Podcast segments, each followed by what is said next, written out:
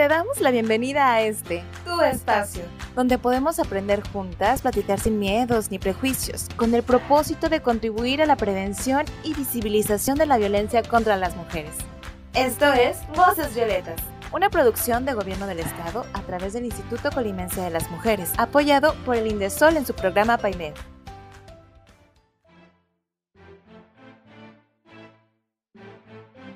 Hola, bienvenidas a Voces Violetas, un espacio para ti, un espacio para todas. Esta es una producción de Gobierno del Estado a través del Instituto Colimense de las Mujeres, apoyado por el Indesol en su programa PAIMED. Yo soy Cire González. Y yo soy Janet Montes de Oca. Y Lina Contreras. Y bueno, porque ustedes lo pidieron, el día de hoy nos encontramos reunidas otra vez para hacer la segunda parte del tema que vimos la semana pasada acerca de sexualidad, educación sexual en México. El día de hoy vamos a resolver algunas dudas, vamos a hablar acerca de qué propuestas o qué estrategias pensamos que podrían funcionar en la educación en torno a la sexualidad. Así que para esto vamos a ver una, a escuchar una cápsula. ¿Sabías que? La educación sexual en México se incluyó en los programas de educación básica desde 1974, siendo este acontecimiento pionero en América Latina. Los temas de pubertad y reproducción humana se comenzaron a difundir en quinto de primaria, mientras en secundaria se abordaban temas como prevención del embarazo e infecciones de transmisión sexual. La educación sexual es un derecho de cualquier individuo, debido a que es parte de su desarrollo óptimo y lo cual va a permitirle tener una mejor calidad de vida y bienestar.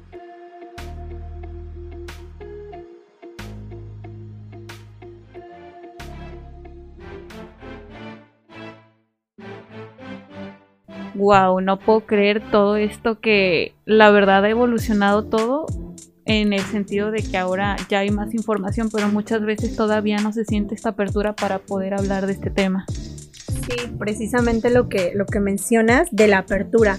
Realmente, pues existe, a pesar de que en la cápsula mencionan que ya hay programas que integran esta perspectiva, pues de género, diversidad, este, sexualidad, pues a pesar de, de eso yo pues consciente de que aún falta muchísimo. No todas las escuelas tienen integradas estas materias. De hecho, en la Facultad de Psicología recientemente integraron esta una materia de sexualidad de género y pues fue gracias al esfuerzo y al trabajo pues de profesores, profesoras y estudiantes.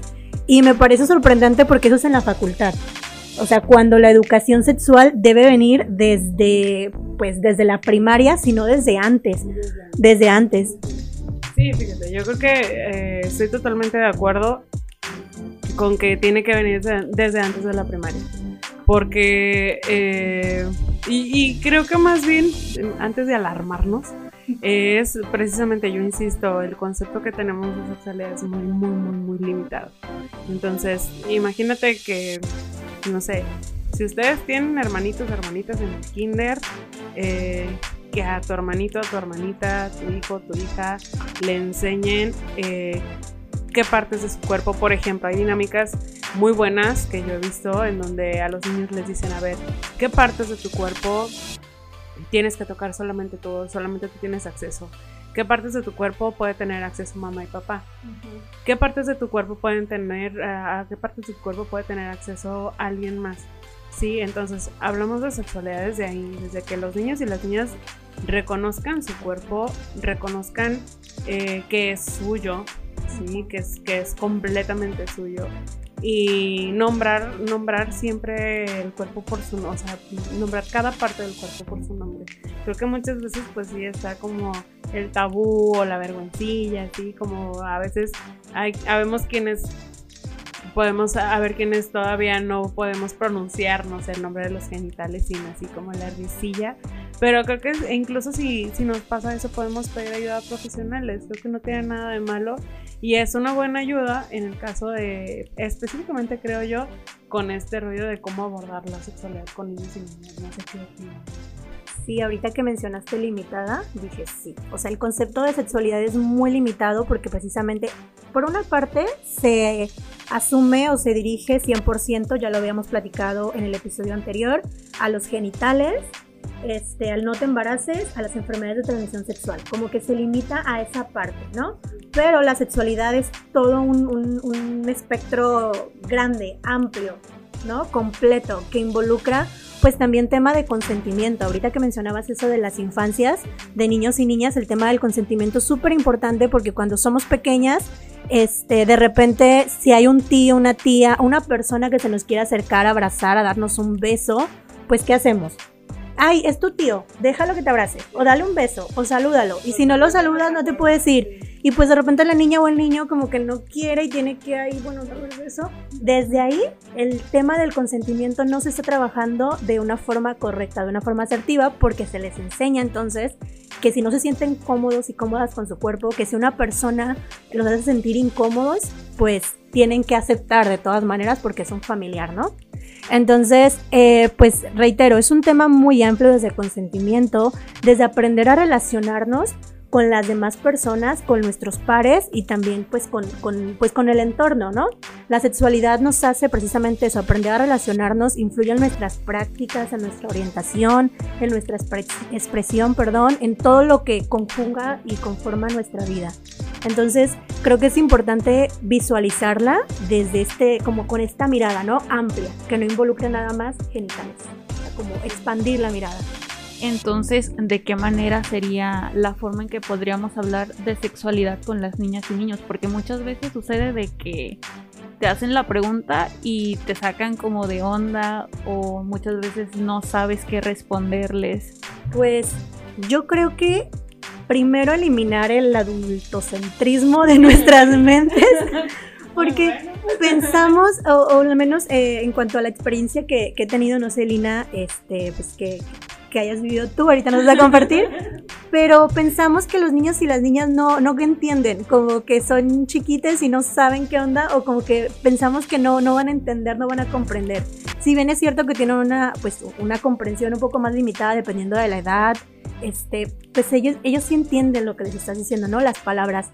Lo primero sería nombrar el cuerpo, como dice Lina, reiterar, por el nombre que tienen. De repente, hay el pajarito, hay la galleta, hay esto. Entonces, no, nombrar el cuerpo y enseñarles que es su cuerpo, que nadie lo debe tocar y sobre todo creerles, ¿no? Si de repente hay una situación en la que la niña y el niño se acerca y te dice, oye, siento esto, pasó esto, o me duele aquí, me pica acá, estar alerta, estar alerta y creerles. Eliminar, eh, hablarles tal cual las cosas, o sea, obviamente con un lenguaje sencillo que, pues, no, no con palabras acá rebuscadas adultas, pero manejar un lenguaje sencillo y ellos y ellas entienden, en serio que, que entienden y lo primero que, pues, que eso, que reconozcan su cuerpo, que aprendan a nombrarlo y que aprendan a identificar qué no se toca y qué solamente pueden tocar ellos y ellas y qué sus papás y sus mamás o incluso muchas veces pues sabemos las cifras no es una pues no es una, una mentira no es un, un, secreto para nadie que muchas de las cifras de embarazo adolescente que en realidad pues muchos de los embarazos son de infancias, ¿no? De niñas de 10, 8 años incluso, son eh, por papás, por tíos, por personas cercanas a, a la niña, a la víctima. Entonces creo que nombrarlo y enseñarle que es su cuerpo, que es su espacio y que nadie más debe tocarlo es bien bien importante. Y creerles, o sea, creerles cuando algo, cuando te dicen que algo, algo pasa, Sí, y creo que hablando del mundo de los niños, tendremos, de, de, los niños y las niñas, tendremos que tener una mirada como bien amplia, tener como una mente bien abierta, porque pues comprenden el mundo de una manera algo diferente a, a, lo que comprendemos nosotros y nosotras, ya que pues ellos todavía no tienen como toda esta carga social, eh, cultural de, de lo que es malo y que esto no se debe hacer y bla, bla. Yo les voy a decir algo, si tu mamá, si tu hermana, si tú si estás cerca de un niño o una niña, de repente a mí me ha tocado eh, en las primarias que de repente es que había niños que se estaban tocando, es que había niños que estaban haciendo. Por favor, por favor. Algo que es súper básico es que entre niños y niñas van a conocerse. Si en casa no les estamos, eh, incluso si, se les está dando la información, niños y niñas son súper curiosos y curiosas, les encanta este, explorar y obviamente parte de esa exploración va a ser también el cuerpo. Entonces, si te llega niño o niña familiar tuyo y de repente te dice, es que me pasó esto, es que, por favor, antes de pegar el grito en el cielo y hacer caras o de, o de tener una reacción con todo este peso sociocultural que nos han dado a nosotros. Hay que pensar que su mundo es nuevo. Para estos niños y niñas de repente es como totalmente nuevo las sensaciones. Este, si no se han explorado, pues la exploración también. Creo que es más bien la apertura y decir, a ver, dime qué pasó. O sea, preguntar los detalles, cómo te sentiste, te gustó, no te gustó, eh, tú qué piensas de eso. Primero, antes de imponer toda nuestra ideología, todos nuestros prejuicios y todas nuestras ideas a un niño o una niña, creo que lo primero es escuchar. O sea, totalmente escuchar y, ver, o sea, poder adentrarnos a, identificar cómo lo ve, cómo, cómo está viéndolo este niño o esta niña, porque finalmente lo que nosotros podemos reaccionar primero, pues es totalmente carga de nosotras y nosotros. Sin embargo, el escuchar puede abonar un montón a, saber qué es lo que está pasando con este niño. Y, y por favor, por favor, si yo mamá o yo papá de repente llega mi hijo y me dice, ¿sabes qué?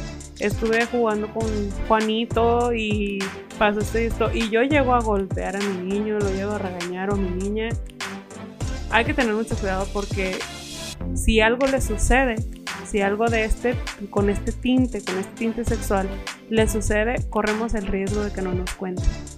Sí, por eso es tan necesaria la apertura, porque necesitamos que realmente se cuente. Y precisamente esto tiene repercusiones importantísimas en la vida adulta, porque frase clásica, ¿no? niño la niña se está tocando alguna zona de su cuerpo, genitales, este, o cualquier parte de su cuerpo, déjese ahí, ¿no? Automáticamente como de que no está mal.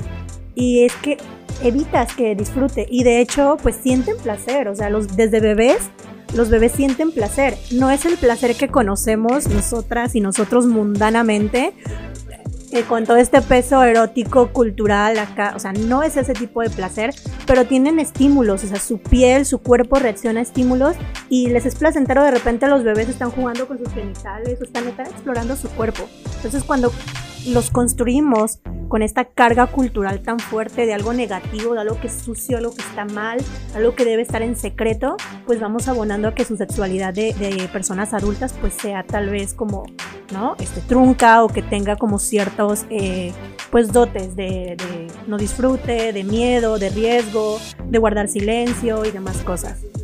Exacto, el prejuicio totalmente. ¿Sabes qué? Creo también eh, tenemos como toda la intención de, que haya como la educación sexual en, la, en las escuelas, pero creo que nos olvidamos de que quienes las deben de impartir son personas que deben de estar capacitadas. Y de repente los maestros y maestras, ustedes chequen, neta, chequen. De repente el maestro o la maestra cuando dice vulva es como Entonces dice pene Pero espera, aparte no dicen vulva, dicen la vagina o sea, lo único que existe. Exacto. Sí, entonces creo que por ahí también podremos empezar, ¿no? O sea, ¿quién educa? O sea, ¿está educada la persona que está educando? Porque está informada la persona que está informando, porque entonces volvemos a este rollo de hay un montón de información, pero no sabemos qué hacer con ella. Exactamente. Y bueno, para dar apertura a esta que comentas, Lina, eh, les quisiera hacer una pregunta a las dos, que es, ¿qué cambiarías para mejorar la educación sexual y reproductiva en las escuelas? Yo creo que hay mucho que aportar, ¿no? Todo el sistema educativo, fin. Bueno, no sé. A ver, ya, ya, ya en serio. No sé si ustedes recuerdan cuando. Es que yo soy, yo soy muy fanática de decir hay que aprender. El lenguaje es importantísimo nombrar, nombrar las cosas, nombrar los cuerpos, nombrar todo tal cual es, con las palabras y con las letras que, que, van, ¿no? Entonces no sé si recuerdan ustedes sus primeras clases de educación sexual, bueno, ni educación sexual, ciencias naturales. el clásico librito que te mostraba, pues ya, ¿no? Dos dibujos, uno de, de una mujer y un hombre ahí, según decía, y ya te muestra, ¿no? Tiene estos genitales, pero, oh sorpresa, cuando creces y te informas de otras fuentes y descubres del mundo y te das cuenta que no todas las vulvas son iguales, que no todos los penes son iguales, que no todos los cuerpos son iguales y tienen la misma forma, el mismo tamaño, el mismo tono de piel, o sea, que hay una diversidad infinita de cuerpos de mujeres y de hombres. Entonces creo que si tuviéramos que hacer una lista de cosas que cambiar desde ahí, ¿no? Desde nombrar y desde mostrar la diversidad. Mostrar todas estas configuraciones corporales que hay. Y pues no nada más corporales, también de identidad, de género, de orientación sexual, de expresión, porque reiteramos, la sexualidad es mucho más amplia. Entonces, desde, desde ahí, ¿no? Como identificar y reconocer que incluso lo que, lo que conocemos como sexualidad, lo que podemos nombrar, a veces puede quedarse corto, ¿no? Que hay configuraciones ahí de cuerpos, formas, prácticas que son tan amplias y que todas son válidas. Entonces yo creo que desde ahí sería una, una de mis, pues de mis ideas, de mis aportaciones. Sí, fíjate, es que yo insisto, creo que es muy necesario que incluso, o sea, vemos quienes hemos tomado seminarios y hemos tomado un montón de cursos y demás y, y aún así no es, no es suficiente, ¿sabes? Entonces, creo que una educación constante o capacitación constante para el personal de, de, de educación estaría muy bueno, ¿sí? El poder hablar sin este prejuicio, o sea, pero lo hablas sin prejuicio cuando lo estás hablando constantemente, no sé si cuando lo nombres. Creo que yo por una parte sería esta cuestión de la capacitación eh, constante para, para este personal y que estuviera enfocado en sexualidad integral. ¿Sí? Una eh, sexualidad, integral, ¿qué es esto? Que no solamente nos vamos a basar en los cuerpos de las personas como si fueran solamente eh, lo que nos han enseñado, esto de hombre-mujer que sirven para procrear, sino hombres, mujeres porque en la sexualidad hay un montón de carga emocional. Entonces creo que, creo que a mí en lo personal me encantaría eh, ver así que el personal de educación se está capacitando en estos temas, hombres y mujeres por igual, y que se tomara en cuenta muchísimo la opinión de los chicos y las chicas, porque hemos armado, o sea, me ha tocado hacer dinámicas de van a poner en la cajita lo que quieren, las preguntas que tienen. Y son un sinfín de preguntas y cuando tú piensas en las clases que tú tuviste, no sé, yo pienso en las clases que yo tuve en secundaria y bachillerato, digo, nada de esto, absolutamente nada de esto me lo enseñaron. Sí, porque son prácticas totalmente eh, heterosexuales, heteronormadas y súper llenas de moralismo. Sí, y precisamente ahorita que, que mencionabas esto, pensaba en que también otra, otra práctica en el ámbito pues educativo y en todos los espacios, creo que sí, es separar, ¿no? Estos temas son para mujeres y estos temas son para hombres. Y que si vamos a hablar de menstruación, vamos a hablarlo con las mujeres, como si no, este tema no, no competiera también a los hombres, ¿no? O sea, que deben ser temas de eyaculación. Ajá. O sea, debe ser temas como para ambos, ¿no? Para hombres, mujeres, para todas las, identidades que, pues, que quieran escucharlo, ¿no? Debe ser para todos, todas y todes. Entonces eso también es, es muy importante. El reconocer, esto a mí me, creo que ahorita que se están, que mencionaron en la cápsula, que se están integrando materias de sexualidad, género, con perspectiva, o sea, qué chido, qué chido, ojalá y en todos los niveles, en todos los espacios suceda, pero el comprender y el visualizar y que los los y las profesionales tengan la sensibilidad y la capacidad de escuchar y hablar más allá, reitero, del sexo, o sea, hablar de la orientación, de la expresión, de consentimiento, de responsabilidad afectiva, que gracias a Dios vamos a tener un capítulo más adelante, pero que hablen de más cosas, o sea, que integren todo, todo esto y de escuchar, de escuchar porque de repente ahorita eh, hay cada vez más personas más, más jóvenes que se identifican, ¿no? A temprana edad. O sea, yo conozco chavitos, chavitas que están diciendo, ah, yo soy gay, yo soy lesbiana, yo tengo ciertas prácticas, me gusta esto, me gusta el otro. Entonces, tener la apertura, o yo soy una mujer trans, ¿no? Te quiero transicionar, quiero hacer esto. Entonces, la apertura, la apertura para poder orientar, para poder orientar de forma, pues, este, cuidadosa, asertiva, sensibilizada y creo que eso es bien importante porque ya las juventudes, ya nuestros tiempos, nos están superando y cada vez es más la demanda y hay que estar preparadas y preparados para esto. Muy bien, chicas. Creo que este tema, la verdad, nos da para muchísimos podcasts. pues más adelante. y bueno, no sé si gustarían comentar algo más para abonar a este tema o no sé. Sería si ustedes, no sé, creo que estaría muy chido que si ustedes tienen dudas pudieran como, no sé, escribirles a las chicas, escribir así como, preguntarnos, buscar la manera de preguntarnos, porque creo que sí surgen un montón de dudas, digo, tenemos muy poquito tiempo, pero, y es un tema muy amplio, pero creo que estaría muy bueno como que ustedes también formularan preguntas, eh, que quienes nos escuchan formularan preguntas y poder acá como responder. Este, igual eh, pueden escribir ahí a la página del Instituto Colimense de las Mujeres en Facebook eh, o al Insta de ICE Mujeres Colima o se pueden meter a la página de www.col.gov.mx diagonal Instituto de las Mujeres. Manden sus preguntas, pregunten, preguntar es sabroso.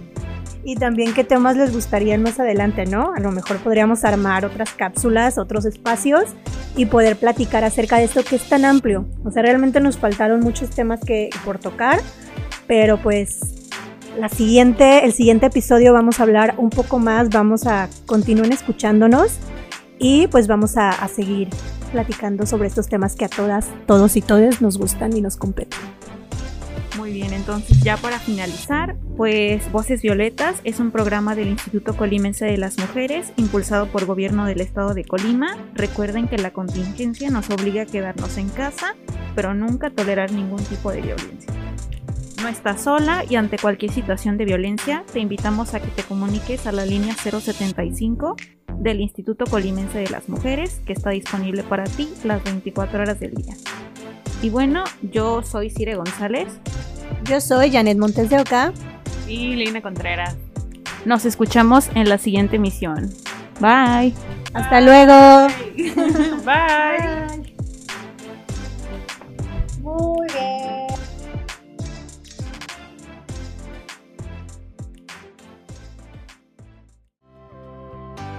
Gracias por sintonizar Voces Violetas. Un espacio para ti, un espacio para todas. Un lugar para aprender, escuchar y conocernos. Esta es una producción del Gobierno del Estado de Colima a través del Instituto Colimense de las Mujeres, apoyado por Indesol en su programa PAIME.